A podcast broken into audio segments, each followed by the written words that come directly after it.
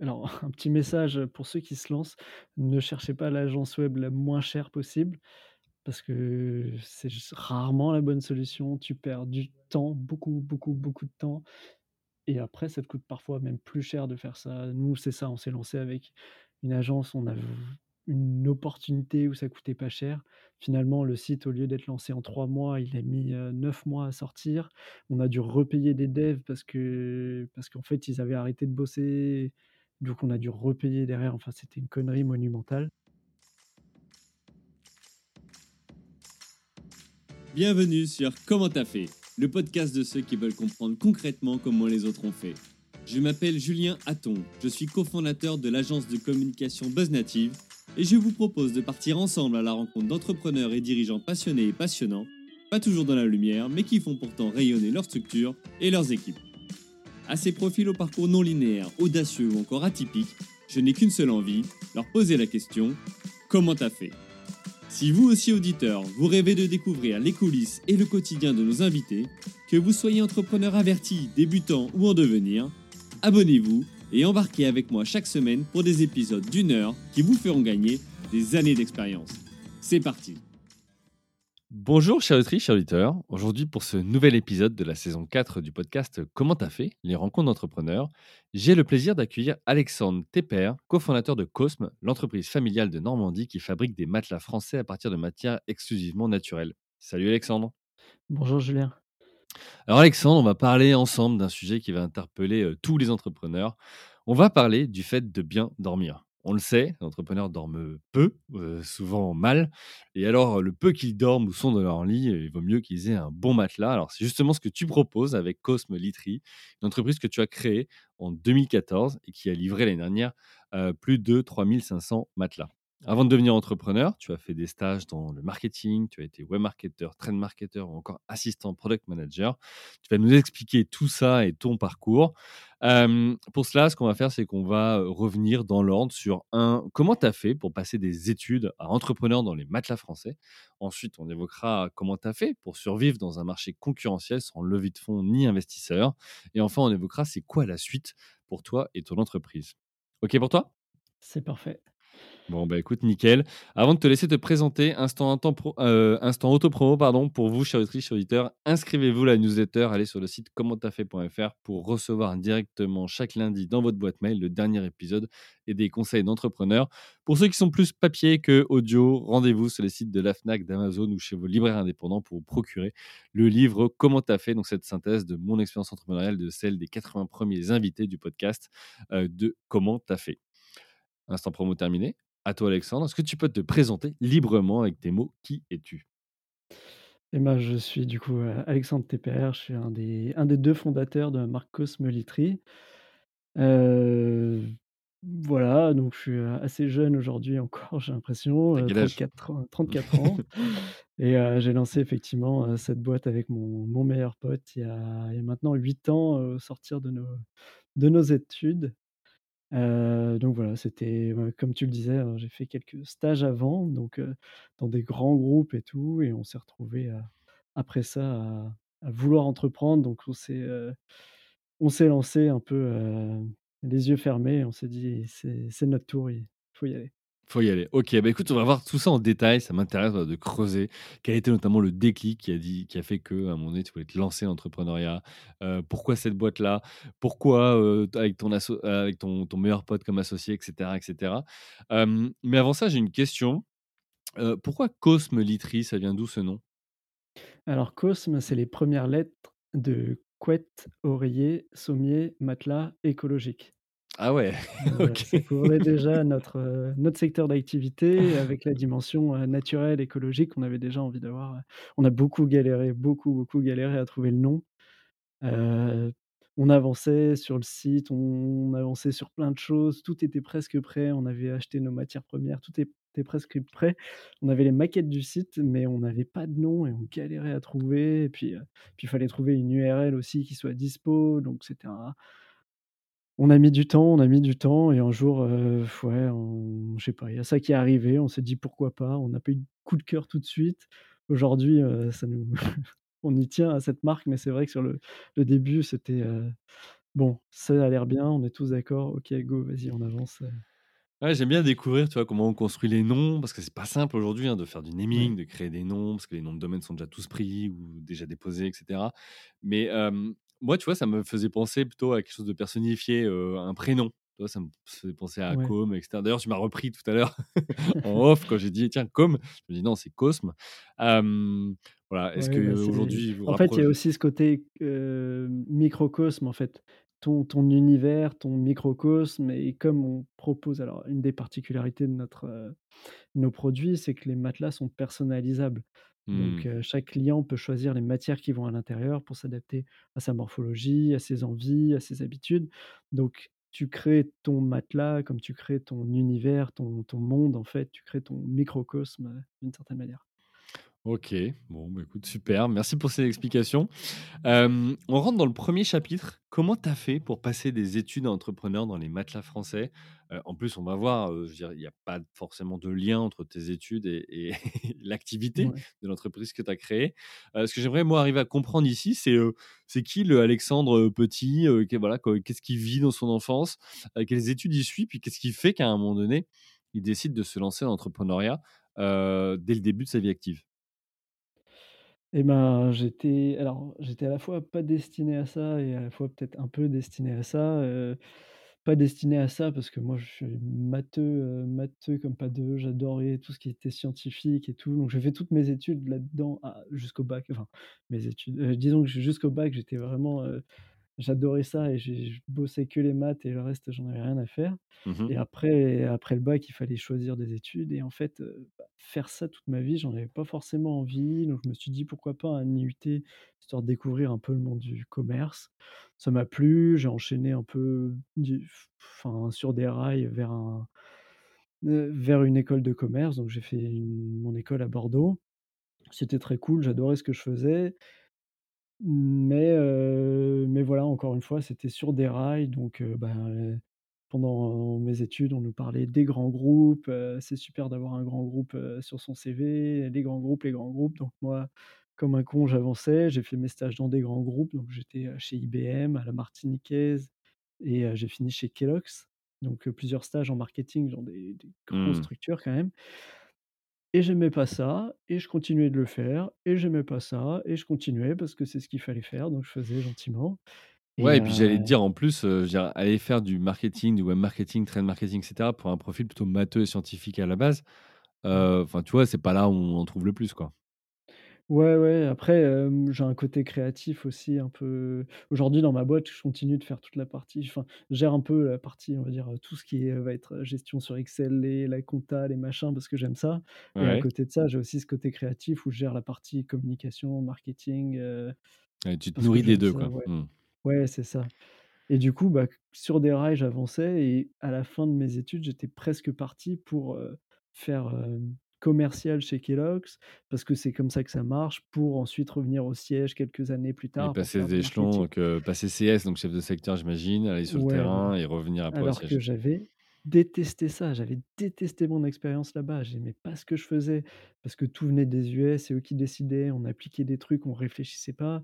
J'aimais pas l'ambiance, j'aimais fr franchement, je détestais et j'étais con, j'étais parti pour faire ça et à la fin de mes études, heu, bah, vraiment fin, fin, avant de de commencer à postuler pour des trucs, je vois mon meilleur pote qui lui aussi a fini, ses stages, lui il faisait de l'événementiel et il me dit: «S mec, ça te dit pas on lance une boîte?» «Ouais» et il y avait pas encore d'idée de boîte, il y avait pas de ouais, on avait juste envie de se lancer ensemble et je crois qu'il m'a sorti d'un Il m'a sorti des des rails sur lesquels j'étais parti pour faire des trucs que j'aimais pas et en fait, heu, c'est juste que c'était pas dans ma tête la possibilité de faire ça et quand je disais au début que j'ai j'étais pas prédestiné et un peu oui, c'est en fait, j'ai mon père qui avait qui était entrepreneur. Alors il avait son il avait une auto-école mon père. Mmh Il mh. avait monté son auto-école et pendant, heu, 20 ans, il a géré son auto-école. Mais il était entrepreneur, en fait, il avait sa boîte, il était patron et heu et en fait, j'ai toujours connu ça, en fait. J'ai toujours, connu un, bah, un père qui, bah, qui bossait comme un ouf, mais pour son compte, qui prenait ses décisions et tout et finalement, j'ai toujours connu ça en fond, mais sans jamais me dire, que c'était une une alternative qui était cool aussi, quoi. Donc On ça a m'avait pas été des discussions mais Ouais, ça a pas été des discussions que tu as eues en famille, en disant: «Tu as un père entrepreneur», donc lui a jamais essayé de te guider vers ça ou de te dire: «Bah, tiens, ça peut être une option»? Non, alors lui, il nous a toujours il m'a toujours dit, heu: «Va pas dans l'auto-école, c'est vraiment un secteur de merde, heu, n'y va pas» et en fait, il m'a plus, heu, moi, c l'image que j'avais, c'est: «Ne va pas là», mais genre, heu, j pas tant, heu, entrepreneur, en fait, j'avais pas pensé à ce truc-là. Il m'a dit: «Pas l'auto-école», mais j'ai pas on ne discutait pas du fait de monter ma boîte et compagnie. Et c'est Mmh. vrai que c'est il m'a pas poussé à ça non plus. Et le jour où j'ai j'ai demandé à mes parents, en fait, si je pouvais me lancer parce qu'en fait, si je me lançais, ça voulait dire, bah, vivre à leur crochet pendant un moment encore parce que j'avais Mmh. pas de j'avais rien. Ils avaient un appart qu'ils louaient et du coup, bah, je leur ai demandé si je pouvais vivre dans cet appart, donc ils avaient un petit 18 m². Mmh mh. On a vécu avec Baptiste dans ce 18 m² en coloc, pendant, ben, 1 an et demi, le le temps de lancer la boîte, en fait. Ouais. Donc on était en mezzanine, on avait, je sais pas, on avait 25 ans, on avait on espérait autre chose de notre vie à 25 ans et pourtant on était en coloc en mezzanine, heu, pendant 1 an et demi, mais ça nous a permis de nous lancer, donc j'ai demandé la possibilité à mes parents de me lancer. Et en fait, les 2 étaient: «Oui, oui, vas-y, lance-toi, c'est le moment ou jamais de le faire» effectivement, c'était le moment ou jamais de le faire, donc heu, c'était cool, mais c'est vrai que je m'attendais pas à cette réaction de leur part. Et c'était cool.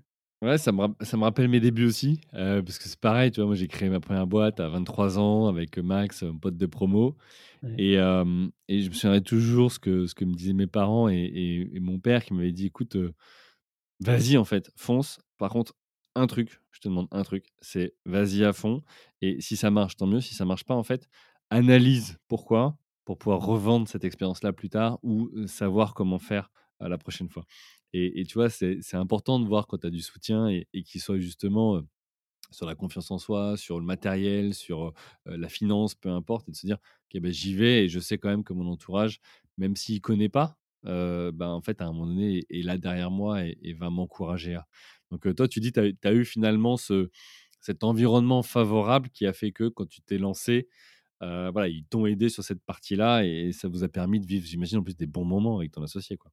Ah ouais, ouais, bah, c'était en fait, on a plein de potes en commun, donc on on était on était, heu, tout le temps tout le temps ensemble. On s'était mis des règles. Quand on quitte l'appart, on parle plus de boulot. Quand on D'accord. est le soir avec des potes à boire des coups, on parle pas de boulot. Enfin, on peut leur en parler à nos potes, mais Mais on pas parle entre pas vous, entre heu, nous de ouais, boulot OK. et tout, voilà. On a on s'était mis des règles, même le midi, bah, quand on arrêtait, on prenait on allait faire des courses, on allait manger et tout.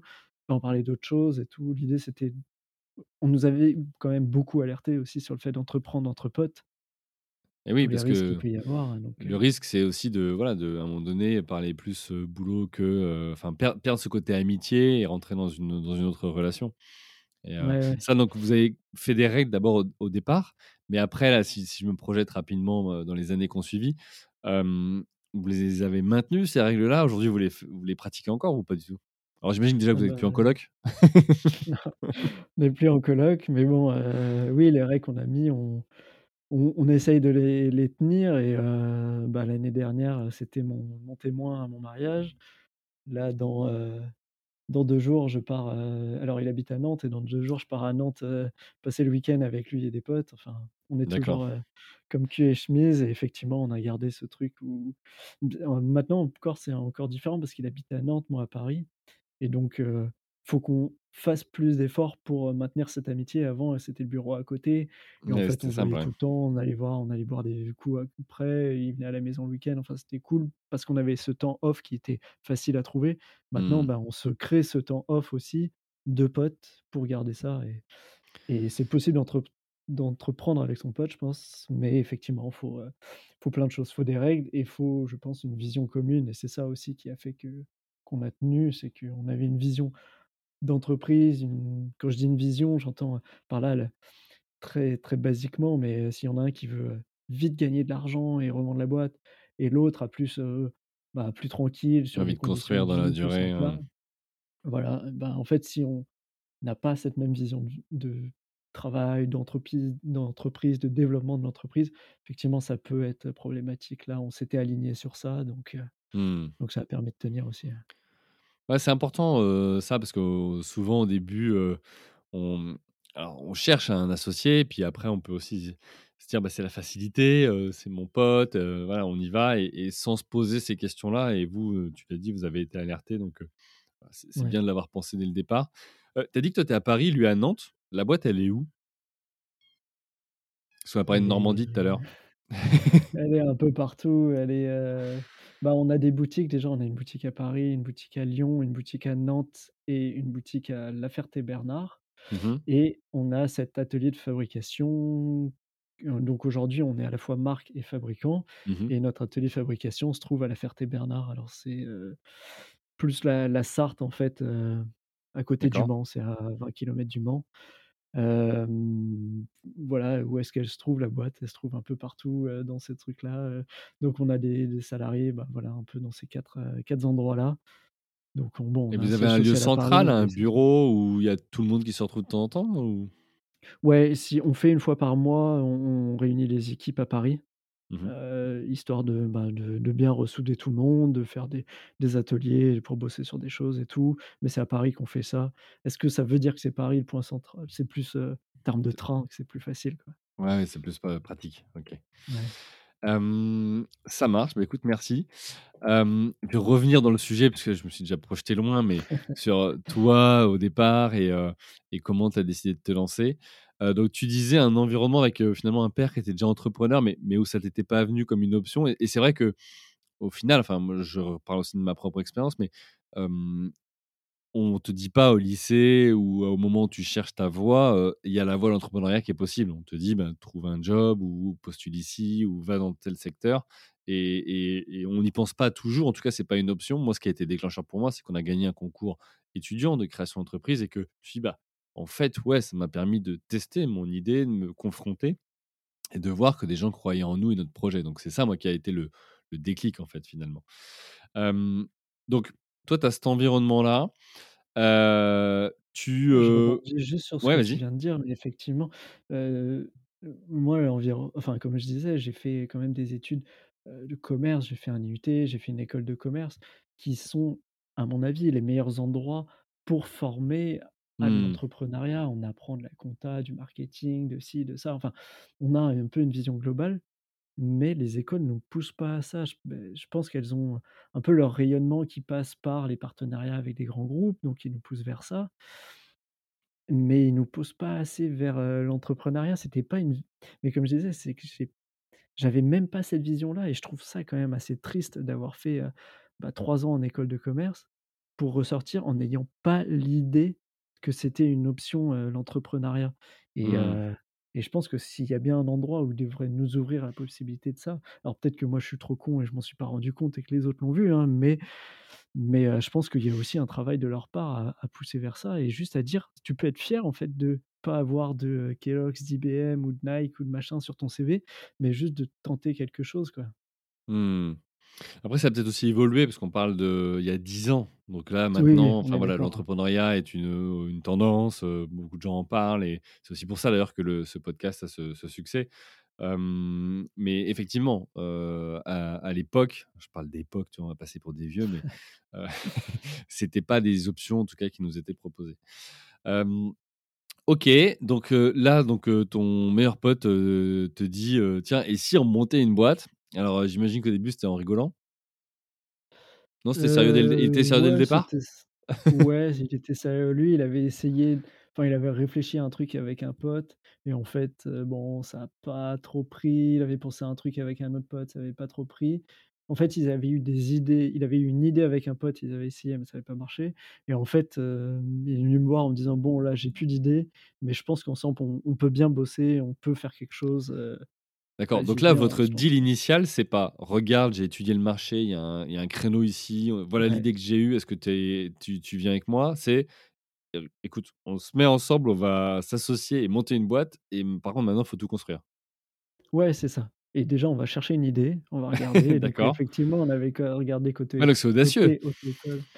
Ouais, ouais, ouais, c'était bah, c'est vraiment l'envie pure d'entreprendre, quoi. Mmh. on a envie d'entreprendre, peu importe ce que c'est. Aujourd'hui, je pourrais, bosser sur une appli ou vendre des je sais pas, de la bouffe ou, un resto ou machin. Bon, aujourd'hui, c'est de la literie. J'en suis très fier aujourd'hui de ce qu'on fait, mais ça aurait pu être complètement différent par une Mmh. rencontre, par quelque chose. Vraiment l'envie pure, en fait, d'en d'entreprendre, de faire quelque chose, quoi. En fait, si je reviens vite fait sur mes expériences d'avant, moi, j'avais une énorme frustration. Je te parlais un peu du côté, hem, créatif que je peux avoir. En fait, dans les expériences chez Kellogg, je me rappelle à la martiniquaise, il y avait eu des des trucs comme ça où où j'avais eu l'occasion de donner des idées. On m'avait enfin, on avait demandé aux gens de donner des idées pour développer des trucs et tout et en fait, je me rappelle d'un truc alors dans ma deuxième expérience où on y avait, des une boîte à une boîte à idées où on pouvait mettre des trucs et heu, moi j'avais des idées de business, enfin des idées pour développer le business, des trucs un peu marketing, heu, et tout et en fait, à la fin du mois, ils avaient dit: «Bon, l'idée qui avait été retenue, c'est plus de frites à la cantine». Et là, je m'étais dit: «Mais c'est désolant, c'est désolant de de nous demander notre avis pour ressortir sur un truc aussi nul» et franchement, j'étais frustré, en fait. Je sortais de ces expériences hyper frustré et c'est aussi comme ça qu'on a monté cette boîte, en se disant: «On veut donner l'opportunité aux gens en interne de pouvoir, tenter des choses, de faire». Il y a des choses qui marchent, des choses qui marchent pas, mais mais je veux pas une frustration de gens qui ont des idées dans la boîte et qu'on leur dit: «Non, non, juste, fais ton petit truc de merde de ton côté et tout». C'est pas possible, franchement, c'est c'est pas possible de manager des boîtes comme ça, quoi. Donc je pense que j'ai aussi construit la boîte sur ces frustrations que j'ai connues dans ces Mmh. expériences. Je crois que je suis parti dans tous les sens là. Non, non, t'inquiète. Non, mais c'est super intéressant, tu vois, de d'arriver à comprendre ça, dans quel état d'esprit tu es à ce moment-là. Hem, comment pour revenir sur, le fait que vous décidez de vous associer, mais vous avez pas l'idée, comment vous trouvez cette idée et et notamment la literie? Ça vient d'où? Alors, heu, du coup, mon côté, on l'a un peu écumé, mais on a regardé du côté de de Baptiste, est-ce qu'il y avait des choses? En fait, l'idée, quand on a commencé à regarder, c'est de se dire: «Regardons ce qu'on a autour de nous pour quitte à se lancer dans un truc» parce que comme on n'a pas d'idée, quitte à se lancer, autant avoir quelque chose d'un peu solide autour de nous pour qu'il y ait une bonne base et pour qu'on puisse se Mmh. lancer, quoi et donc heu, ben, on s'est renseigné du côté de Baptiste et son pour refaire un peu l'historique, son grand-père avait créé un atelier de transformation de matières naturelles il y a un peu plus de 60 ans. Ensuite, c'est son père qui a repris cet atelier de transformation de matières naturelles, qui l'a fait évoluer. Donc à l'époque, il y a le synthétique qui arrivait, notamment la mousse qu'on va retrouver, ben, je sais pas, dans les canapés et tout ça, qui se développait. Il y a le polyester aussi qui se développait. Donc lui, il faisait à la fois du naturel et à la fois du synthétique et voilà, lui, il transformait des fibres. Donc il pouvait travailler pour, des matelassiers, mais il pouvait travailler aussi pour, par exemple, il travaille pour EDF. En fait, il va faire des rouleaux de matière qui vont servir à enrouler des câbles ensuite. Donc voilà, c'est des il transforme de la matière et donc bah, on a regardé ce qu'il faisait, on a regardé ses, mmh, clients et on a et parmi ses clients, effectivement, il y en a qui achetaient de la matière, naturelle et de la matière synthétique pour en faire de la literie. Donc on a regardé ça et au tout début, vraiment tout début, on s'est dit: «Ben, c'est vrai qu'il y a cet univers de la literie où il y a déjà un savoir-faire familial, on pourrait se lancer». Donc on est parti au tout, tout, tout début avec 2 idées, faire un truc, une espèce de marque étudiante, de literie, donc des trucs, très accessibles, un produit simple, unique, avec un canal un peu de distribution facile via les bureaux des élèves dans les écoles, comme ça pour être notre relais et tout. Bon, l'idée c'était de faire un truc étudiant et Mmh et une marque, centrée sur le naturel à côté. Pour commencer, on s'était un peu penché sur le côté étudiant et en fait après, peut-être trois trois 3-4 mois à bosser sur ça en fait, on n'était pas fiers de nous. Je sais pas comment le dire, mais en fait, on c'est pas qu'on on avait honte de nous, mais en fait, on on bossait sur un produit qui ne nous emballait pas plus que ça, dans un univers alors comme beaucoup, je pense, de jeunes entrepreneurs, on fait des trucs autour des étudiants parce que c'est un univers qu'on connaît et en fait, et en fait, bah, c'est chiant, c'est pas nous, on a quitté ces études-là, on n'est plus dedans, ça nous emballe plus, notre vie, elle est plus sur ça, enfin Tu te rends compte en plus que, toi, pour pour l'avoir vu avec pas mal de clients, que les étudiants, par définition, c'est éphémère. Ils le sont qu'un court temps et en plus, ils ont peu de budget donc donc c'est des cibles hyper difficiles. En tout cas, l'acquisition de ces clients-là est hyper compliquée. C'est comme quand tu vises, par exemple, les femmes enceintes ou autres. en fait, ça a une fin en soi, le temps est fini et après, passe part an dans une autre phase de la vie donc ça veut pas dire qu'il faut pas les toucher, mais ça veut dire que les capter, c'est c'est c'est peut-être plus challengeant que sur d'autres secteurs d'activité. Ça, c'est sûr que c'était c'était un vrai challenge à ce niveau-là, mais en fait, le produit nous emballait pas plus que ça Mmh et en fait, et on puis quand s'est tu as pas posé la l'énergie, heu, question tu y vas pas, quoi. ouais, c'est ça. En fait, on s'est posé la question: «Est-ce qu'on a envie de se battre pour vendre des matelas pas chers à des étudiants? Est-ce que c'est ça qui va nous animer pendant des années là?» Mmh. franchement est-ce qu'il y a un marché? Oui, non, bon, la question, elle se posait, mais mais en fait, quitte à se lancer, franchement, autant se faire kiffer, en fait. Et là, non, en fait, on trouvait pas notre kiff, donc on a reposé les bases. Il y avait ce côté naturel qu'on avait mis un peu de côté. Et en fait, on a reconstruit toute la marque du naturel en se disant: «Bah, Cosme tel que c'est aujourd'hui, voilà, pourquoi on a envie de se battre?» et c'était, bah, voilà, on a redéfini, en fait, les valeurs, qu'est-ce qu'on avait vraiment envie de faire, donc il y avait le côté naturel, le côté made in France. Et en fait, aujourd'hui, on est fiers de ça parce qu'en fait, on a bien redéfini ce qui nous excitait, on s'entend, hein, mais ce qui nous Mmh. excitait au quotidien, le pourquoi on avait envie de se battre, en fait et c'est vrai que ben, on a reconstruit on a construit cette marque justement pour avoir un truc qui en fait, les premiers mois là, on quand on allait voir nos potes, on disait: «Ouais, on est entrepreneur, heu, on lance notre boîte» et mes potes disaient: «Ah trop cool et tu lances quoi?» «Bah, une marque de literie». «Ah, pas cool» Ah. et en fait, on voulait on voulait pas de ça, on voulait pas, heu, on voulait pas, on voulait pas de ça et même pour nous, on voulait que ça soit cool. On avait presque honte d'en parler aux gens, de dire: «Bah, je fais de la literie, OK, c'est un peu naze». On a fait quelques concours, d'entrepreneurs au tout début, mais les gens s'en foutaient royalement de nos trucs, quoi. C'était Mmh. c'était pas sexy et en fait, voilà, on a reposé les bases de ça et aujourd'hui, bah, on est content de se battre pour ça et et d'une certaine manière, cette boîte, elle nous a, nous aussi, donné nos valeurs en tant qu'humains. Moi, je fais beaucoup plus attention à ma consommation, bah, du made in France, en termes de naturel, de voilà, des produits que je consomme. Mais je pense que c'est une démarche, c'est pas moi qui ai amené ça à la boîte, c'est plus on a construit la boîte et et en vivant dans cette boîte, en construisant cette boîte, en fait, je me suis rendu compte de l'intérêt, bah, de tout ça et ça m'a construit en tant qu'humain. Donc c'est presque la boîte qui m'a donné ces valeurs-là parce qu'on a vraiment posé des vraies valeurs autour de la boîte, quoi. OK. Bah, écoute, super intéressant. On va on va creuser tout ça. Tu vas nous expliquer le modèle, ce que vous comment vous définissez aujourd'hui et cetera dans dans la deuxième partie. Quand on Ouais. parlera justement de comment tu as fait pour, voilà, évoluer, survivre dans un marché hyper concurrentiel parce que, il y a aussi, des coûts de prod, il y a des mastodontes sur ce marché-là, donc vous êtes pas attaqués à n'importe qui et n'importe quoi. Et pour finir sur, la phase amont, donc qu'est-ce qui t'a mené à devenir entrepreneur et comment vous faites, avec ton associé, donc ton meilleur pote? C'est comment vous faites à ce moment-là, pour décider, une fois que vous avez l'idée, les rôles, la répartition des parts? Comment vous allez faire, en fait, si tu veux, pour, pour setuper cette boîte et vous organiser? Autour de l'idée que vous avez trouvée?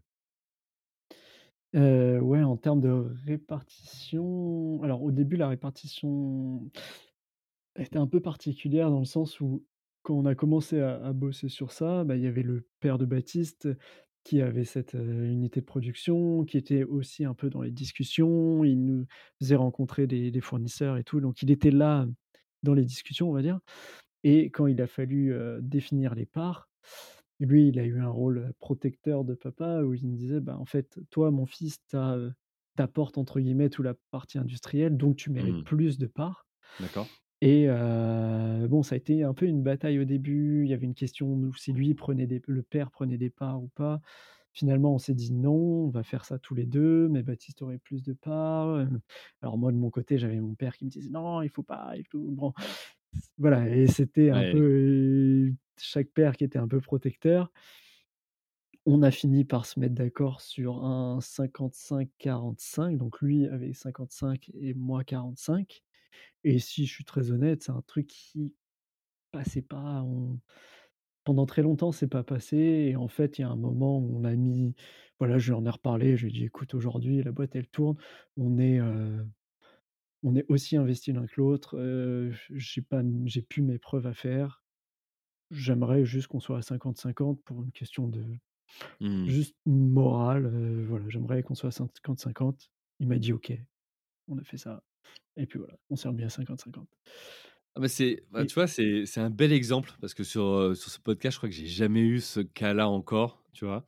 Et et de voir comment ça se passe au départ, parce que souvent on se dit, bah, il y a différentes manières, si tu veux, d'appréhender le sujet. Tu as ceux qui se disent: OK, bah, en fait, moi, j'arrive avec, j'en sais rien, une idée, un nom, une expérience, voilà ce que j'apporte, donc du coup, ça mérite plus que que qu'un autre et cetera.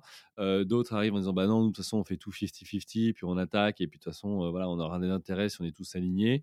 Enfin, on a intérêt à être alignés. Après, tu as ceux aussi, tu vois? En fait, ce que je mets aussi dans le livre, comment tu as fait, mais c'est bien arriver à dissocier, l'apport initial de l'apport dans le temps, tu vois? Et et par Ouais. exemple, tu disais, le fait de dire, bah, j'apporte un côté industriel ou, un partenaire ou du stock ou ce que tu veux. D'accord, mais ça, ça se rémunère la question c'est, est-ce que ça se rémunère en part ou est-ce que ça se rémunère après en un contrat, en un partenariat, en tout un tas de choses? Donc c'est là aussi où moi j'amène la réflexion pour ceux qui se lancent ou ceux qui sont associés de se dire, bah, voilà, qu'est-ce qui, au départ, constitue la société? Heu, qu'est-ce qu'on veut faire dans ce projet-là? Et après, la manière de faire et comment ça va se passer au quotidien. Peut-être que ça passe par des rémunérations cette fois différentes, par des apports différents, des contrats, des commissions, ce que tu veux, peu importe. Mais pas arriver à en fait à tout mélanger parce que c'est là où souvent ça crée des frustrations.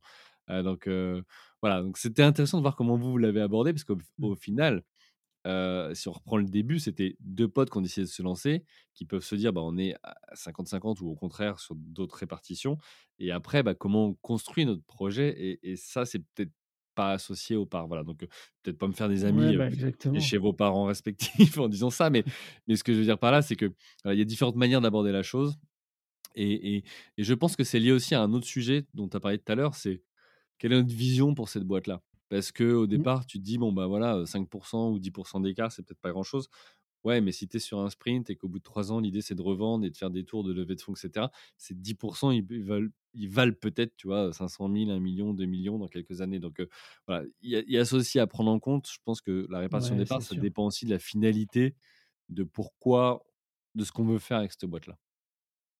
Bah, exactement. Bah, je pense que comme on n'avait pas une vocation à, heu, aller très vite, lever des fonds et revendre derrière, ces 10 ils étaient moins problématiques Mmh. et que du coup, s d'un point de vue purement financier, heu, on avait aussi établi alors on avait fait un contrat d'associé et dans ce contrat, c'était bien défini qu'on on serait payé, heu, à même hauteur, que ça Mmh. soit sur les sur des dividendes, que ça soit sur des salaires, heu, mensuels, annuels, sur des primes et tout on aurait au centime près la même chose l'un et l'autre, heu, Mmh. tous les ans.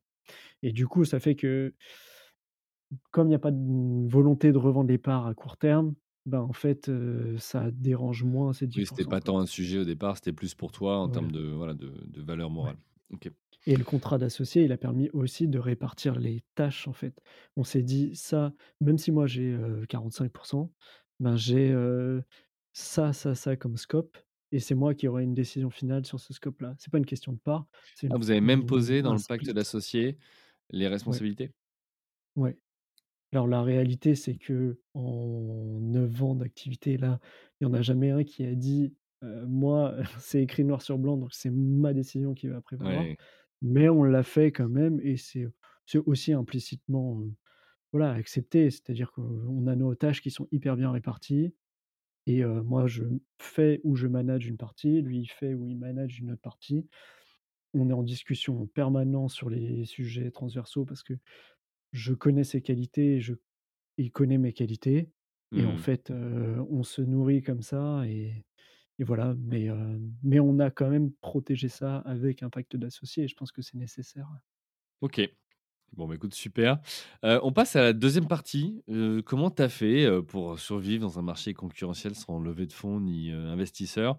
Là, on parlait, notamment, bah, des des rôles, de entre les 2 associés. Moi, ce que j'aimerais pour cette partie-là, c'est que, bah, tu nous expliques déjà, quel est du coup toi ton rôle et celui de ton associé, pour arriver à bien comprendre les scopes de chacun.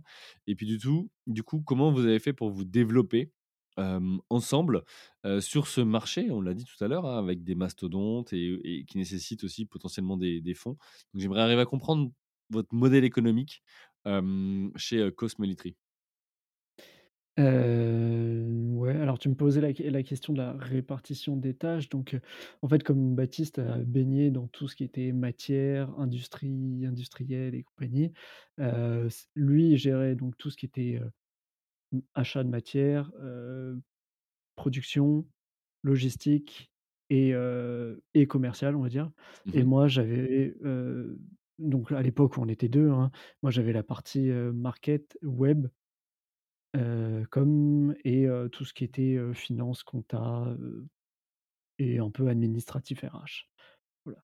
Bon, ça fait des gros sujets, mais voilà, quand on était 2, fallait se répartir ça et ça a fini ça a grossi quand on a grossi, qu'on a recruté, voilà, moi j'ai continué de manager ces pôles-là et Baptiste aussi, donc on est restés finalement à faire plus ou moins la même chose, depuis le début. OK.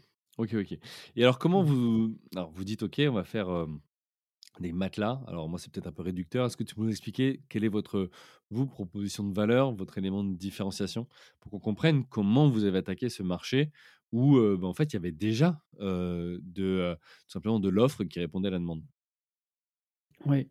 Alors, nous, l'idée, c'était de, mmh, en fait, on s'est dit qu'on allait aller sur une niche et répondre très, très bien à une niche, plutôt que d'attaquer de front des gros acteurs. En fait, si on voulait attaquer de front des gros acteurs, il fallait, c'est un univers qui est pourri par le prix, par les Mmh. promos, enfin, qui est pourri par les promos et du coup, fallait attaquer sur du prix et attaquer du prix, bah, faut du volume, faut des ça. moyens, du volume et cetera, ouais. Mmh. Voilà, donc là, l'idée, c'était d'aller sur une niche et répondre à à des gens qui ne sont pas en recherche de de prix absolument, mais qui sont en recherche d'autre chose, de valeur, on va dire, autour de leurs produits. Donc l'idée, ça a été de de vraiment de construire la marque sur 3 piliers forts. Le 1er, c'est d'utiliser que des matières naturelles. Heu, le 2e, c'est de faire que des produits fabriqués en France. Donc ce qu'on peut fabriquer nous-mêmes, on le fait, mais si c'est pas fabriqué par nous, ça va être fabriqué dans d'autres ateliers en France. Mmh mh. Essayer de sourcer les matières en France si possible, mais bon, tout ne peut pas être fait en France, donc voilà, mais faire autant que possible, des matières, françaises et le 3e pilier, c'est qu'on va essayer de répondre mmh, aux clients en leur proposant un produit qui est personnalisé à leurs besoins. Donc comme, en fait, on avait cet atelier familial où on pouvait fabriquer les literies, on était on avait une relation, très proche, en fait, avec eux. Donc en fait, on a pu demander à notre fournisseur, qui était le père de Baptiste, de finalement tout fabriquer à la commande. Donc on avait une Mmh. commande d'un matelas et il fabriquait avais et pas de voilà et BFR, tu donc avais on est pas besoin pas de stock, tu avais pas besoin de sortir des fonds. C'était quand tu avais une Alors on avait du commande stock de matières premières, mais pas de hem, produit fini. mais pas de produit fini, ouais, exactement Mmh. et ça, ça nous a permis de nous différencier justement en apportant quelque chose de très personnalisé. Pour faire très simple, si on connaît pas la marque, en gros, il faut imaginer qu'on a une dizaine de matières naturelles et on va pouvoir choisir les matières qui vont composer le matelas en fonction de sa morphologie, heu, sa position de sommeil, ses envies aussi, son historique de sommeil. Parce que quelqu'un qui a l'habitude de dormir sur du très ferme, on va pas lui conseiller la même chose que quelqu'un qui a l'habitude des matelas plus moelleux. Donc voilà, il y a plusieurs paramètres qu'on va prendre en compte et on va aider le consommateur à choisir les matières pour vraiment, hem, lui créer le matelas qui s'adapte le mieux à lui. Ouais, parce que j'allais te dire, ça veut dire quoi personnaliser son matelas? Parce qu'on peut penser à des couleurs, à tu vois, Ouais. la broderie, des choses comme ça, mais visiblement, c'est pas votre positionnement. Ouais, non, l'idée est pas de faire du du beau, en fait, on Mmh. Enfin, l'idée est pas de faire du moche non plus, mais l'idée, c'est pas de faire un beau matelas avec, heu, des broderies, quoi que ce soit. C'est de personnaliser le confort, c'est, heu, Mmh. faire en sorte qu'il y ait un assemblage de matières qui correspondent à ce que tu attends. Donc, heu, si tu aimes plutôt moelleux ou pas, un peu plus ferme, si tu aimes Mmh. que le matelas, il soit un peu plus chaud, un peu plus frais, un peu plus gonflé ou pas. Voilà, chaque matière va avoir ses caractéristiques, intrinsèques et nous, on accompagne nos clients, donc soit dans les boutiques ou sur notre site internet. On peut choisir, étape par étape, matière par matière, en fait, son matelas. Mmh. Donc moi, par exemple, qui, ai du mal avec les les matelas ou les oreillers avec de la plume et cetera, je peux dire: «J'ai telle allergie» ou «J'ai telle, réaction» et donc vous, vous prenez en compte pour me proposer la bonne matière 1re? Ouais, c'est ça. Bah, en boutique, c'est des rendez-vous qui durent à peu près 1 heure. Voilà, on Mmh. pose toutes les questions, les clients, ils nous disent: «Ben, moi, je dors comme ci, j'aime ça, j'ai dormi dans un tel, heu, hôtel, ils avaient ça, j'ai bien aimé, mais ça, j'ai pas aimé. Le matin, j'ai telle, telle douleur et tout» et en fonction de ça, on va vraiment faire un assemblage de matières, heu OK. qui s'adaptent. Alors tu tu parles justement d'hôtels, donc ça me fait penser B2B et B2C. Donc, heu, est-ce que vous vendez Ouais. aux professionnels ou aux particuliers? Vous faites les 2 ou vous faites qu'un des 2 segments? Alors on est, à 90% sur du B2C Mmh et un petit peu de B2B. Mais c'est pas un secteur qu'on a beaucoup creusé, c'est un secteur sur lequel on se lance en fait, là depuis, 6 mois à peu près. Heu, mais c'est pas un secteur qu'on maîtrise bien encore, enfin, on travaille surtout avec des gîtes, des maisons d'hôtes, voilà, des petits des des petits établissements qui vont venir vers nous, pour, heu, parce qu'ils partagent nos valeurs, sous la plupart du temps. Des gros hôtels, je dis n'importe quoi, des Mercure, des Ibis, tout ça, ça les intéressera jamais parce qu'ils sont en recherche de prix.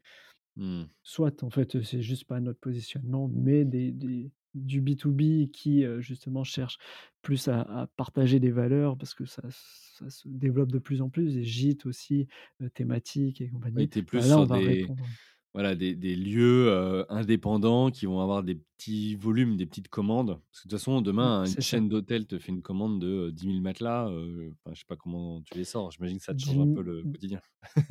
ouais, 10 000 ça va être, on va dire oui, hein, forcément. Après, Ouais, je tu vas sais pas trouver une solution, c'est le propre de l'entrepreneur, mais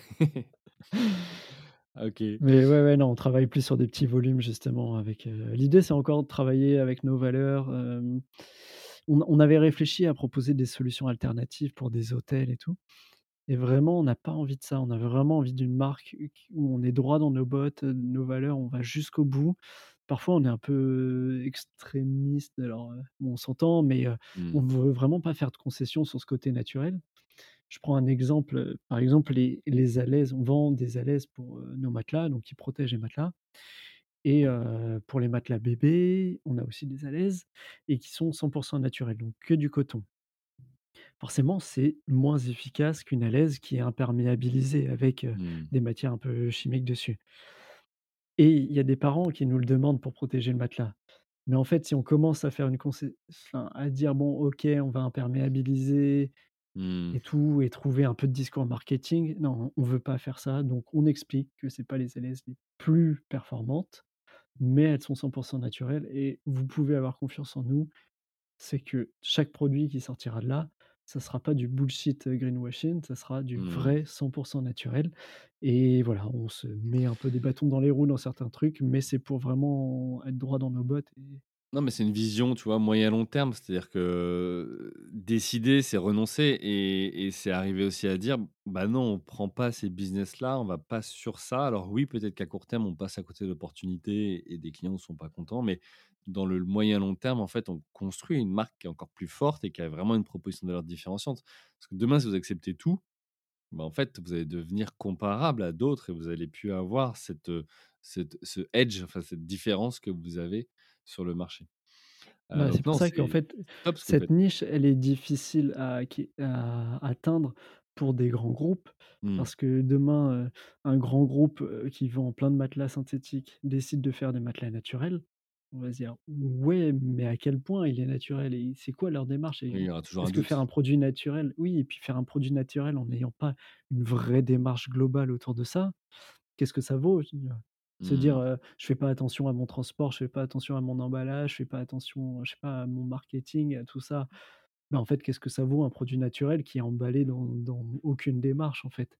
Donc Mmh. c'est pour ça que cette niche, elle est difficilement accessible pour ces grands groupes et je pense que nous, on peut s'épanouir tant qu'on sera droit dans nos bottes et ce qu'on essaye de faire, hein, mais tant qu'on sera droit dans nos bottes et ben, on répondra vraiment à à cette demande. OK. Heu, tu as dit tout à l'heure que vous vendez vous avez des boutiques, et puis il y a aussi le site internet.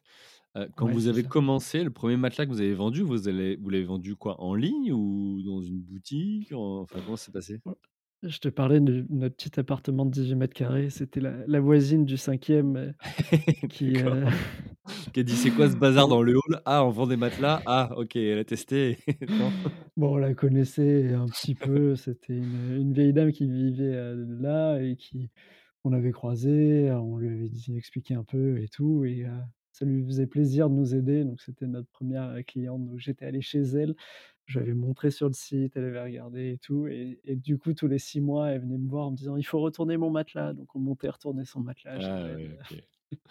Et Et après, il y a eu les premiers coups de fil, les premiers, on va dire, vrais clients qui sortaient de nulle part et c'est marrant, j'écoutais, ton ton podcast la dernière fois où tu disais, «Fake it until you make it» Mmh mh. et je pense que c'était exactement ça, les premiers coups de fil. On était, très sûrs de notre accompagnement alors que pas du tout et puis on a eu nos premiers clients qui nous ont dit: «Mais vous avez aucun avis client». «Ouais, ouais, mais c'est vachement bien, je t'assure, c'est vachement bien» et puis ça s'est construit petit à petit comme ça, ils nous ont fait confiance et mais les premiers, ça a été de l'acquisition, surtout l'acquisition web, en fait. Bah, les les 1 ouais, le de der derrière cette expression, effectivement, si tu si tu mens et dis des choses fausses, de toute façon, ça te retourne contre toi à un moment donné, donc heu, donc ça marche pas. Mais mais c'est de dire comment pour le 1er client, tu as des arguments qui voilà et et parce que toi, tu es convaincu que ton produit est bon, tu vas être convaincant, quoi.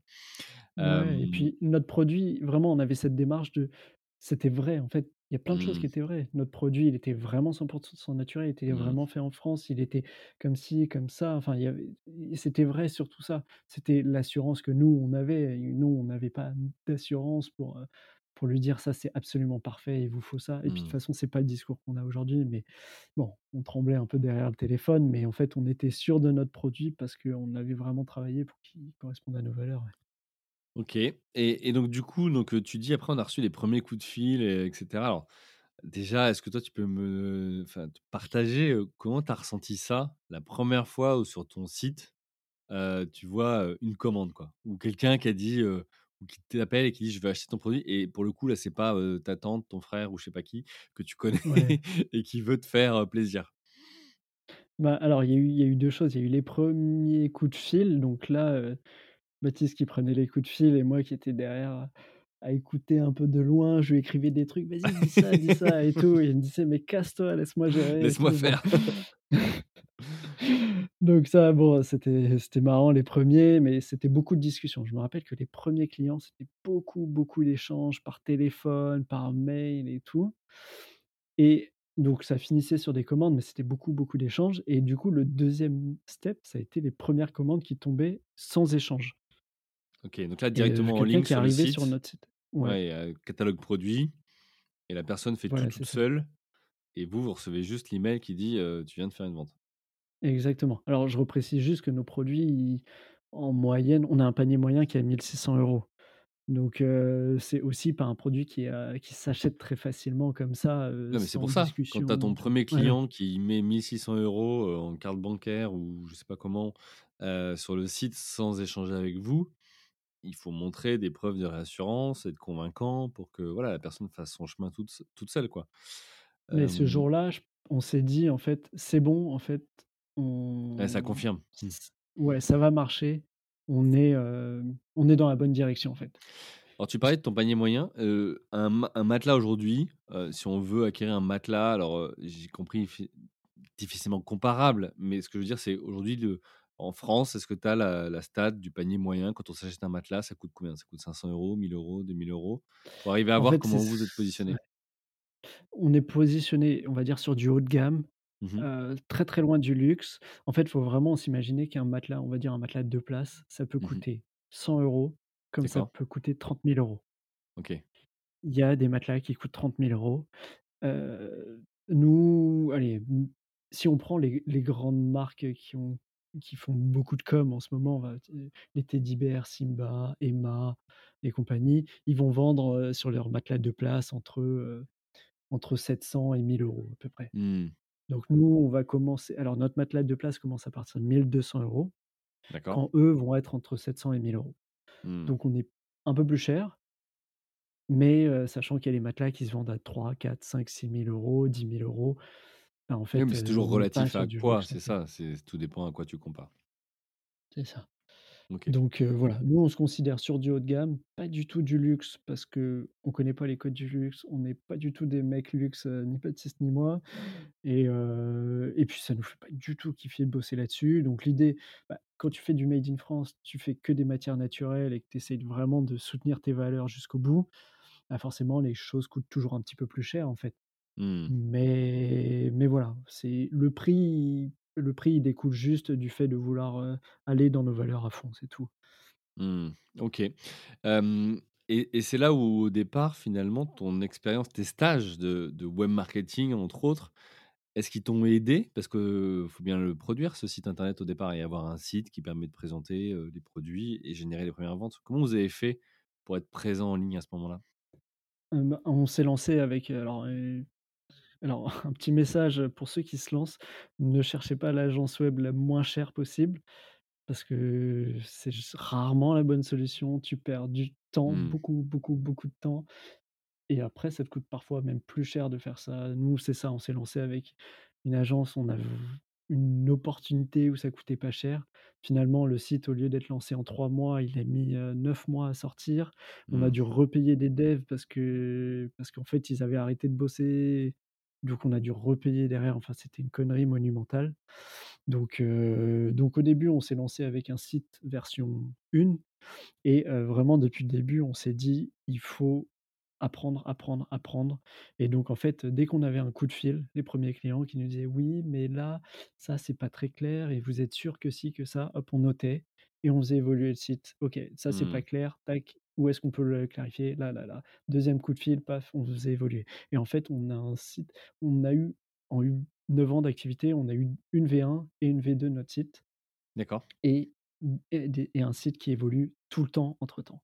Mmh. C'est, heu, ça évolue tout le temps. Dès qu'on a des retours, heu, même l'équipe commerciale, elle est formée à ça, à prendre les feedbacks, à remonter, à le traduire, à nous aider à traduire et ensuite à faire les changements sur le site.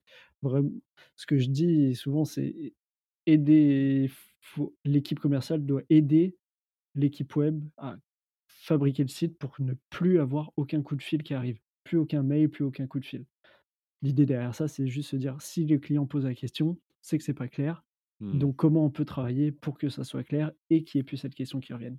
et donc en continu, on essaye de faire améliorer les choses et je pense que c'est ça qui nous qui nous a aidés en fait à à à gagner en crédibilité sur les bah, notamment les premiers mois, Bah, c'est c'est clé ce que tu dis et nous on le voit, tu vois, avec, mon agence Buzz Native, quand on crée des sites web, Hem, tu as vraiment 2 typologies, pour appréhender le sujet. Tu tu vas avoir ceux qui vont se dire: «Bah, c'est une fin en soi et donc OK, ça y est, mon site il est sorti, puis maintenant, on en rep on y repensera dans 3 ans, 4 ans, 5 ans». Alors évidemment, c'est pas de l'e-commerce pour eux, donc c'est pas leur canal Ouais, prioritaire de vente, mais en tous les cas, c'est leur vitrine et ça permet d'a d'a de générer des leads, donc des prospects. Et puis tu as ceux qui se disent: «OK, mais en fait, c'est le point de départ et maintenant que j'ai ce site, comment je fais évoluer dans le temps? Parce que j'ai investi et parce qu'en fait, c'est lui qui va m'aider à être visible, à générer des demandes de contact, à générer des demandes de devis, et cetera. Donc vous, vous le faites évoluer dans le temps et et nous, je sais, Pauline dans notre équipe est la première à dire, en fait, un site, ça vit et et c'est pas, c'est pas un c'est pas une plaquette qu'on transpose derrière un écran, quoi et voilà, c'est Bah, important parce que sûr, ouais. je je souligne ici parce que c'est vrai qu'il y a beaucoup d'entrepreneurs qui se lancent et se disent: «Bah, OK, j'ai coché la case, j'ai le site». Bah, en fait, c'est maintenant que ça commence. Hem, OK et donc souvent ce que je dis, heu, pardon, je que je dis à mes équipes, c'est que parfois ils disent: «Bah, lui, il est trop con, il me pose une question, c'est marqué là et tout». En fait, non, ils sont jamais trop cons. S'ils t'ont posé la question, c'est qu'ils l'ont pas Ouais, vu, c'est pas pas ouais, ouais. clair, enfin, ch chacun a son utilisation, d'internet, des des sites web. Il y a des gens qui ont moins l'habitude, il y a des gens qui se posent Mmh. d'autres questions que toi. Bah, justement, il faut se nourrir de tout ça et si tu commences à te dire que c'est les clients qui qui sont pas qui savent pas utiliser ton site, c'est pas la bonne réflexion, quoi. Mmh. OK. Écoute, très bien. Donc vous avez commencé sur internet et à partir de quand vous avez ouvert des boutiques? Alors, heu, c'est marrant parce qu'on a en fait, on a commencé dans une pépinière d'entreprise, Mmh mh. heu, donc hem, alors c'est une grosse pépinière qui s'appelle la pépinière 27 qui est à côté de Bastille et heu, on avait nos bureaux là-bas qu'on partageait et le week-end Après quelques mois, en fait, le week-end, on allait, heu, dé débarrasser toute la cafétéria là-haut. On installait un showroom le samedi et le dimanche Mmh et les clients on et on sur notre site, on nous disait: «Venez prendre rendez-vous pour tester». Donc c'était que sur rendez-vous, l'adresse était D'accord. pas visible et on a eu des premiers rendez-vous comme ça. Donc les gens venaient, on leur faisait tester, donc toujours avec cette notion de personnalisation. Donc on avait un matelas, en fait, des couches de matière et on mettait des couches de matière, ils testaient.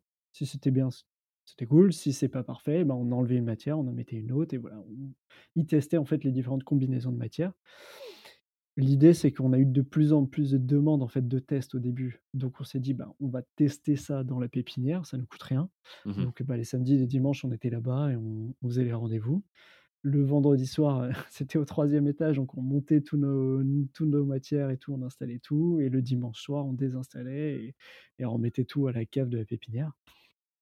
Et ça a fonctionné comme ça pendant, je dirais 6 mois à peu près, je pense. Jusqu'au jour où on s'est dit: «Bon, est-ce qu'on n'ouvrirait pas une boutique?» je pense qu'il est temps d'ouvrir une boutique, donc vous aviez de l'attraction, je veux dire, vous aviez des gens quand même qui venaient? Parce que si tu as, heu, deux 2 personnes qui viennent, tu vois, heu, dans le week-end, bon, une boutique est peut-être pas nécessaire. ouais. À Bah, partir de quel moment vous dites: «Là, ça marche», quoi?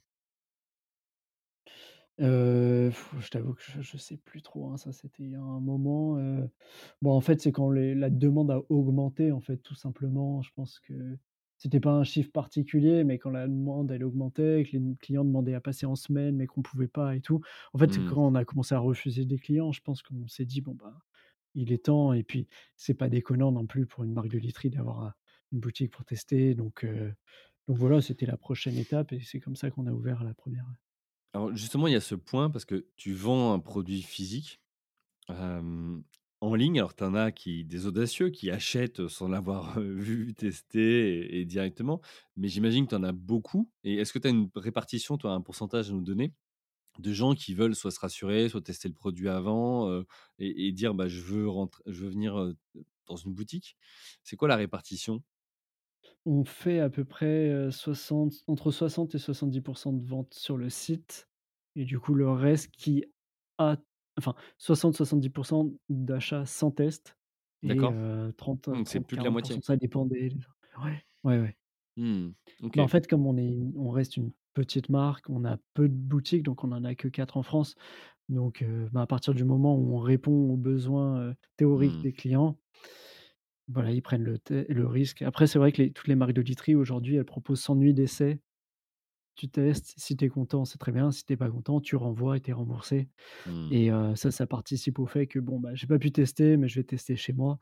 Et ça, la réalité, c'est que c'est chez soi. Ouais, ouais, on on OK. propose, Bah, je en vrai, je pense que c'est une bonne chose parce qu'on s je sais pas, c'est comme si tu tu veux acheter une voiture, j'imagine que tu testes un peu la voiture avant si c'est juste, pour la regarder dehors et dire: «Bon, bah, ça me convient, je l'achète», non, tu es quand même content de l'essayer un petit peu. Ben, un matelas, il faut aussi l'essayer et l'essayer, c'est dormir dessus.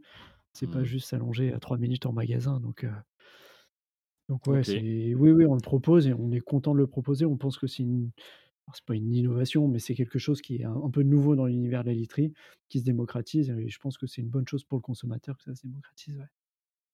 OK, écoute, très bien. Hem, question du coup par rapport à cette concurrence, heu, qui est, heu, voilà, heu, très grosse et qui a des moyens. Vous, vous faites figure de de de plus petit acteur avec votre niche, mais ce qui est votre élément de différenciation. Hem, on disait tout à l'heure, la question, c'est comment tu as fait, tu vois, pour, heu, survivre dans un marché concurrentiel sans lever de fonds ni investisseurs? Aujourd'hui, vous êtes encore sur vos fonds propres? Vous avez fait appel à la Heu, banque, alors j'imagine? ouais, voilà, c'est ça. On n'a pas on n'a pas fait de levée de fonds, donc on n'a pas une de grosse rentrée d'argent. Après, la réalité, c'est qu'on s'est il y avait quand même besoin d'argent au début, donc heu, Mmh. on a fait on a fait appel à des banques, même un peu de love money au au tout début, histoire d'avoir, heu, bah, de crédibiliser les les Mmh. demandes, heu, bancaires,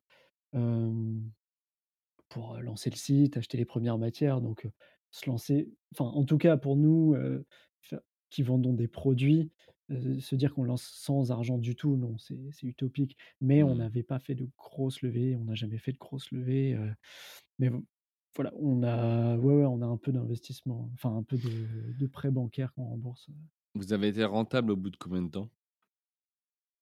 Bah, finalement, assez rapidement, je crois qu'au bout de la 2e année ou un truc comme ça, on on dégageait déjà de l'argent, enfin, on finissait l'année en positif, en fait. D'accord, donc vous aviez, quasiment rentré plus d'argent que dépensé. Ouais, c'est comment vous faites à ce moment-là, heu, parce que vous avez pas le chômage, vous avez pas est-ce que vous vous payez déjà? Ou non, vous êtes obligés d'attendre justement d'être rentable? Parce que là, vous avez pas fait Alors de on levée donc ouais, on a enfin, au début, on vivait avec, pendant plus de 2 ans, on vivait avec le RSA, donc Mmh. vraiment, pas grand-chose. Après, on n'avait pas de loyer, comme je disais au début, donc bon, on Mmh. vivait avec pas grand-chose et puis on sortait de nos études, donc on on avait déjà rien, donc heu, ça nous manquait pas. Et puis, heu, mais on s'est mis on s'est mis rapidement un petit salaire en fait, heu, même si c'était, heu, au début on se prenait 500 € par mois. Mais en Mmh. fait, ben, c'est important je pense de commencer à se payer parce que si tu te payes pas, tu te payes pas, tu sais pas quand tu vas commencer à payer. Vaut mieux prendre Mmh. un petit peu, puis augmenter, augmenter, augmenter, c'est ce qu'on a fait et voilà aujourd'hui on vit bien de notre activité, On avait fait ça aussi, c'était ça, 500 €. Les les 1ers mois, on pouvait se payer, on avait fait ça et je me souviendrai toujours, il y avait un banquier, qu'on avait rencontré et on lui avait dit dans notre business plan, on avait dit: «Bah, nous, regardez, on se paye qu'au bout de tant de temps» et pensant que c'était une bonne chose. En tout cas, c'était notre vision en se disant: «Regardez, en fait, on va laisser de l'argent dans la boîte et on va me prouver tout ça» et le banquier avait dit: «Heu, attendez les gars, en fait, moi, ça me rassure pas. Je préfère que vous me mettiez, que vous payiez dès le départ, même si c'est progressif, parce qu'en fait, à un moment donné, si vous, vous voyez pas le fruit de votre travail et si, voilà, vous vous n'êtes pas récompensé, vous allez vous perdre en énergie et en motivation». Donc on fait plus confiance à des entrepreneurs qui mettent dans le business plan qu'ils vont se payer, à même à minima, parce qu'au moins on sait que, voilà, ils vont tirer quelque chose de leur activité et et garder en motivation. Et c'est Ouais, fou comment c'était pas du tout notre vision au départ, quoi. Ouais. contre-instinctif, ouais. Ouais, exactement. Donc Ouais, bah, c'est souvent le cas effectivement, mais je pense que ce qu'on a fait, on l'a pas sorti de notre chapeau. Je pense que c'est des conseils aussi de de banquiers, si je dis pas de bêtises. OK, écoute, bah, très bien. Je vois l'heure qui tourne et il va être temps d'aller sur la dernière partie. Hem, alors, heu, Cosmeliterie, donc aujourd'hui, on a dit 3 500 matelas, heu, vendus et livrés l'année dernière.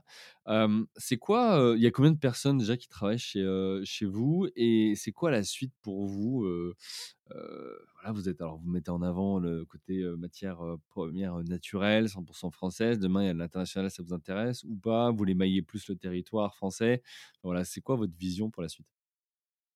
Alors, heu, les les n alors juste pour refaire un tout petit peu d'historique, au début, on était uniquement du coup la marque Mmh mh. et il y a, heu, 2 ans, on a ouvert notre atelier de fabrication, donc on travaille plus avec le père de Baptiste directement sur la transfor enfin, sur la fabrication des matelas. On continue d'acheter les matières là-bas, Mmh mh. mais on a notre propre atelier à La Ferté-Bernard, donc depuis 2 ans, on est aussi fabricant, c'est nous qui D'accord. finissons les matières et ça, ça nous a permis, bah, de devenir plus indépendants et ça a permis aussi de voir, de pouvoir envisager des nouveaux projets, comme par exemple, créer des nouveaux produits.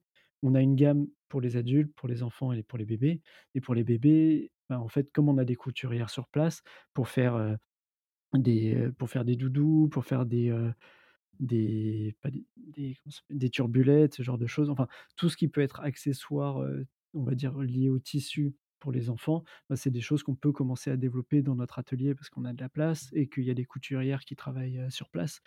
Donc voilà, le fait d'avoir cet atelier, pour l'avenir, ça va nous permettre de développer des nouveaux produits, donc ça, c'est, bah, assez excitant. Mmh mh. Après sur les nouveaux les projets futurs, il y a aussi l'international, on s'est beaucoup concentré sur la France et en fait, on commence à avoir des opportunités, bah, de la demande, à l'international, des transporteurs qui nous offrent aussi la possibilité de de faire ça. Donc je pense que dans les prochains projets, ça va être, bah, peut-être de traduire le site, composer une équipe, de de, mmh, conseillers, qui sont bilingues pour, conseiller, bah, que ça soit en espagnol, en italien, en allemand, par exemple et voilà, donc viser l'international, je pense que ça fait partie des projets, surtout 2024, qu'on commence à réfléchir là aujourd'hui, mais plus 2024, ouais. OK et et du coup, comment ça se passe sur votre marché? Parce qu'autant, heu, bah, tu vois, on le voit aujourd'hui, tu as quand même beaucoup de marchés, de pays qui qui relocalisent. Donc là, aller à l'international pour vous, est-ce que c'est un avantage? Tu vois, j'en sais rien. Est-ce qu'un Espagnol, un Italien, un Allemand, a plutôt envie d'acheter un matelas, de son pays ou sur le côté très français? Bon, on que la France, à l'extérieur de nos frontières, on est vu comme effectivement des, heu, des les bons chefs dans la gastronomie, la pâtisserie et cetera. Donc là, on a cette image-là. Pareil sur le luxe. Est-ce que sur le matelas, heu, c'est aussi, heu, l'image qu'on peut avoir et auquel cas un avantage pour vous? Ou vous allez vous confronter aussi à des acteurs locaux qui vont mettre en valeur que, bah, eux, c'est produit sur ce territoire-là? Ouais, c'est pas, enfin, c'est pas, la France n'est pas une une terre de matelassier particulièrement. Je pense qu'on n'arrive pas avec un avantage concurrentiel d'être français particulièrement. Mmh mh. C'est plus sur la la philosophie globale de l'entreprise, le jusqu'au boutisme, sur le naturel, ce genre d'approche engagée. Après, aujourd'hui, comme on a une logistique qui est en place, on a, voilà, on a cette logistique qui est en place, les investissements sont réduits, je si j'ai envie de Mmh. dire, c'est le site web, une personne bilingue et c'est presque tout. Après la logistique, c'est le transporteur qui va gérer ça donc heu, Ouais, tu as des donc coûts voilà, assez, heu, light finalement pour tester en tout cas. Heu, tu es pas obligé d'implanter un atelier et cetera. Tu peux commencer par tester des pays limitrophes, ça. et dire: «Voilà, j'essaie déjà de vendre et puis si je vends, je vois comment je fais pour acheminer et cetera» et et le jour où il y a un volume suffisant, tu pourras peut-être, penser à à ouvrir une usine ou un atelier ou autre. C'est exactement ça, ouais. OK, bah, écoute super. Merci, heu, merci Alexandre, super intéressant, heu, passionnant. Il va être temps de conclure et pour ça, je vais avoir, heu, encore, quelques petites questions pour toi. La première, c'est, ça veut dire quoi pour toi entreprendre ou être entrepreneur? Pour moi, être enfin entreprendre, c'est, pouvoir, libérer son son son potentiel en fait, je pense, en tant que que travailleur, ne pas avoir, ce ce carcan de De voilà, d'une hiérarchie peut-être trop lourde. Je fais je fais référence, je pense à à mes expériences dans des grands groupes, mais le côté Mmh. entrepreneur, il m'a libéré de ça, en fait, de me dire: «Bah, je vais essayer» j'ai la chance d'avoir un associé qui m'a dit: «Vas-y, essaye». Je me suis planté un nombre de fois pas possible chez Cosmo en faisant des trucs, mais voilà, on était dans cet état d'esprit de: on se lance, on essaye et on voit et en fait, il y a cette liberté d'essayer, cette liberté de rater aussi et franchement, c'est cool, Bon Mmh. après, il y a forcément, bah, les les contraintes financières, tout ça, mais pour moi, vraiment, l'entrepreneuriat, c'est la possibilité d'essayer, d'être, faire des choses, quoi. OK, bah, écoute super, merci beaucoup. Où est-ce qu'on te retrouve, ceux qui veulent entrer en contact avec toi? Heu, LinkedIn? ouais, LinkedIn, après, je suis pas du tout un mec réseaux sociaux, donc je suis ouais, LinkedIn, de temps en temps, j'y vais, heu, ça me fait marrer, mais heu, oui, oui, sur LinkedIn ou via notre site, je suis toujours, toujours dispo ou en boutique, hein. On a une boutique, je suis régulièrement à la boutique de Paris pour, rencontrer des clients aussi. Je continue d'y aller, très régulièrement, donc si vous voulez venir boire un café, à la boutique, je suis toujours dispo et sinon, ouais, LinkedIn. Bon, bah, c'est, heu, le message est passé. Voilà, heu, si vous voulez un café à Paris, arrêtez-vous chez Cosme. Heu, vous aurez, un café et On a des beaux matelas, du du très bon café à la boutique, n'hésitez pas et à passer. et du très bon café. Bah, merci à toi. Pour tous ceux qui veulent découvrir la gamme, les produits, l'univers de la marque, rendez-vous sur le site cosme-litry.com, donc C-O-S-M-E-litry.com. Vous découvrirez, toute la gamme et les informations au sujet de la marque. Un grand merci à vous tous pour, votre fidélité, vos messages privés, vos commentaires publics, vos notes sur Apple Podcast. Heu, voilà, c'est grâce à vous que chaque semaine je peux continuer à vous proposer tout simplement ces épisodes passionnants, de partage d'expériences de la part d'entrepreneurs au masculin et au féminin, heu, qui, heu, nous aident à gagner en seulement une heure d'écoute des années d'expérience. Un grand merci à vous tous, heu, je vous souhaite une bonne journée et je vous dis à la semaine prochaine. Bye. Merci à vous, chers auditeurs, d'avoir suivi l'épisode jusqu'au bout. Si vous êtes arrivé jusqu'ici, c'est que le podcast vous a plu. Alors, pour nous aider à continuer, rendez-vous sur votre plateforme d'écoute de podcast préférée et laissez-nous un avis 5 étoiles avec un commentaire positif ou un message pour notre invité du jour. Parlez du podcast autour de vous, c'est le meilleur moyen de nous aider à vous proposer du contenu de qualité. C'en est fini pour aujourd'hui. Un grand merci à vous et à la semaine prochaine.